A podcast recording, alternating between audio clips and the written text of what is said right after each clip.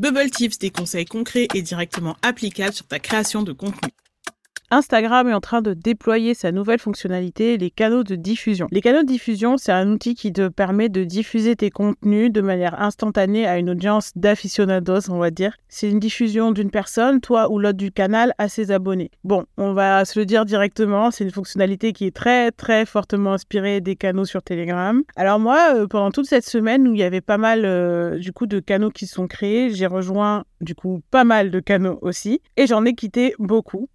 Et j'en ai profité justement pour faire la liste des trois grosses erreurs que j'ai pu observer. Et je te les partage ici avec mes conseils pour éviter que les gens quittent ton canal aussi vite qu'ils sont arrivés. La première erreur, c'est de ne pas intégrer stratégiquement ton canal de diffusion à tes autres contenus, en tout cas à tes autres formats de contenu, que ce soit les lives, les stories, les reels, etc. L'idée, c'est que les gens y trouvent quelque chose de différent et donc c'est à toi de te poser la question de justement qu'est-ce que les gens vont trouver ici de différent? Est-ce que je vais partager des recommandations? Est-ce que je vais partager des inspirations, des pensées euh, peut-être plus spontanées? Qu'est-ce qu'ils qu vont y gagner? Le fameux WeFM. Et du coup, je te déconseille fortement d'y partager uniquement tes publications sauf si tu y ajoutes vraiment quelque chose de vraiment pertinent pour ton audience. Faut dire que là, c'est le début. Donc les gens, ils vont tester, ils vont s'abonner, puis ensuite, ils vont devoir faire le tri. Donc au final, si tu veux rester dans les favoris, surtout de ta cliente idéale ou de ton client idéal, il va du coup encore falloir te démarquer et faire en sorte que tes contenus sur ton canal apportent une réelle valeur ajoutée. La deuxième erreur, c'est le spam. Ça, ça, je pense que c'est probablement la, raison pour laquelle je suis partie de au moins la moitié des canaux que j'ai vus.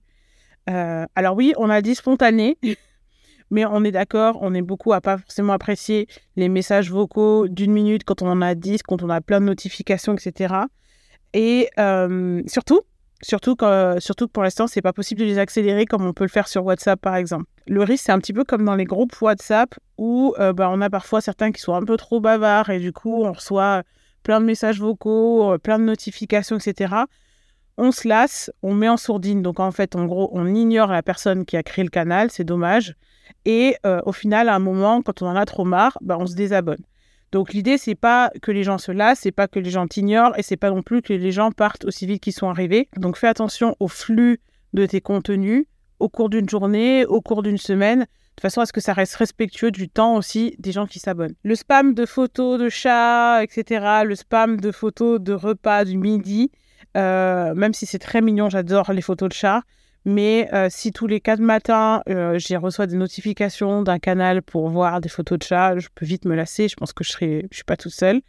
Donc bien sûr, sauf si tu es influenceuse et que les gens te suivent pour voir ton chat, euh, sauf si tu es influenceuse et que les gens te suivent pour voir ce que tu manges à midi. Voilà, là, bien sûr, continue, poste du chat, poste du midi, du repas de midi.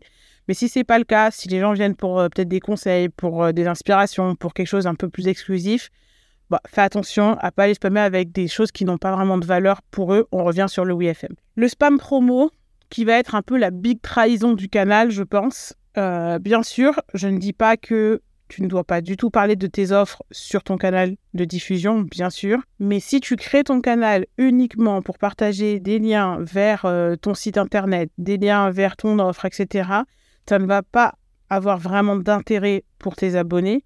Il n'y a pas une valeur ajoutée, encore une fois. Donc, pose-toi la question, même si tu parles de tes offres, même si tu fais la promotion de ce que tu vends, ce qui est totalement normal, pense à te dire euh, qu'est-ce qu'ils y gagnent de plus? Est-ce qu'il y a un accès exclusif, peut-être en, avance? Est-ce qu'il y a un code promo que pour eux? Est-ce qu'il y a un bonus exclusif? Est-ce que j'ai des infos complémentaires pour qu'ils comprennent mieux ou pour qu'ils utilisent mieux mon produit, etc. Encore une fois, pense oui FM, hein, c'est-à-dire qu'est-ce euh, qu'est-ce qu'ils y gagnent, qu'est-ce qui est à l'intérieur de ça pour eux, même si ça ne veut pas dire grand-chose en français, mais en gros, voilà, qu'est-ce qu'ils y gagnent? Je pense que je vais remettre le lien de, l'épisode en, description. Dernier piège, dernier grand piège du canal de diffusion, justement parce que c'est, comme je disais au début, un canal qui va faire une communication de toi à tes abonnés, c'est qu'il y a un grand, grand risque de monologue. Si tu veux vraiment l'utiliser comme un outil pour fédérer ta communauté VS simplement avoir une audience. D'ailleurs, je pense que je mettrai aussi l'épisode communauté VS audience dans la description. Bah, du coup, il va falloir que tu réussisses à créer de l'interaction, même si les outils de communication et de conversation dans les canaux sont assez limités, puisqu'il est possible pour tes abonnés uniquement d'interagir via des emojis ou des réponses à des sondages. Là encore une fois, c'est toi la bosse, donc c'est à toi de créer la conversation avec ces contraintes.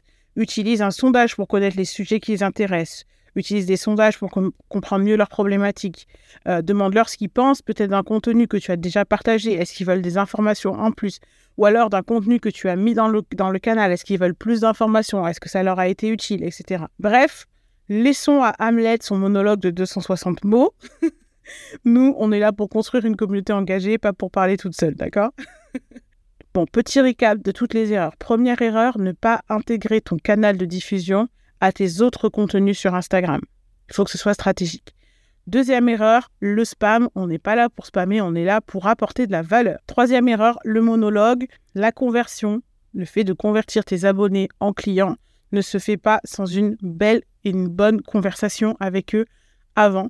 Donc pense vraiment conversation plutôt que monologue et donc fais en sorte d'interagir au maximum avec les abonnés, même si les moyens sur les canaux de diffusion seront limités. Voilà, voilà, c'est tout pour moi. Si tu souhaites créer un canal de diffusion et que tu as raté l'Instabrief sur le sujet, tu peux le télécharger en cliquant sur le lien dans la bio. Ce sera le premier lien dans la bio. Si tu as aimé l'épisode, si tu l'as trouvé utile, n'hésite pas à le mentionner en story, à me faire un coucou sur Instagram. Merci pour ton écoute, bravo pour ta détermination et on se retrouve très vite pour un nouveau Bubble Tips.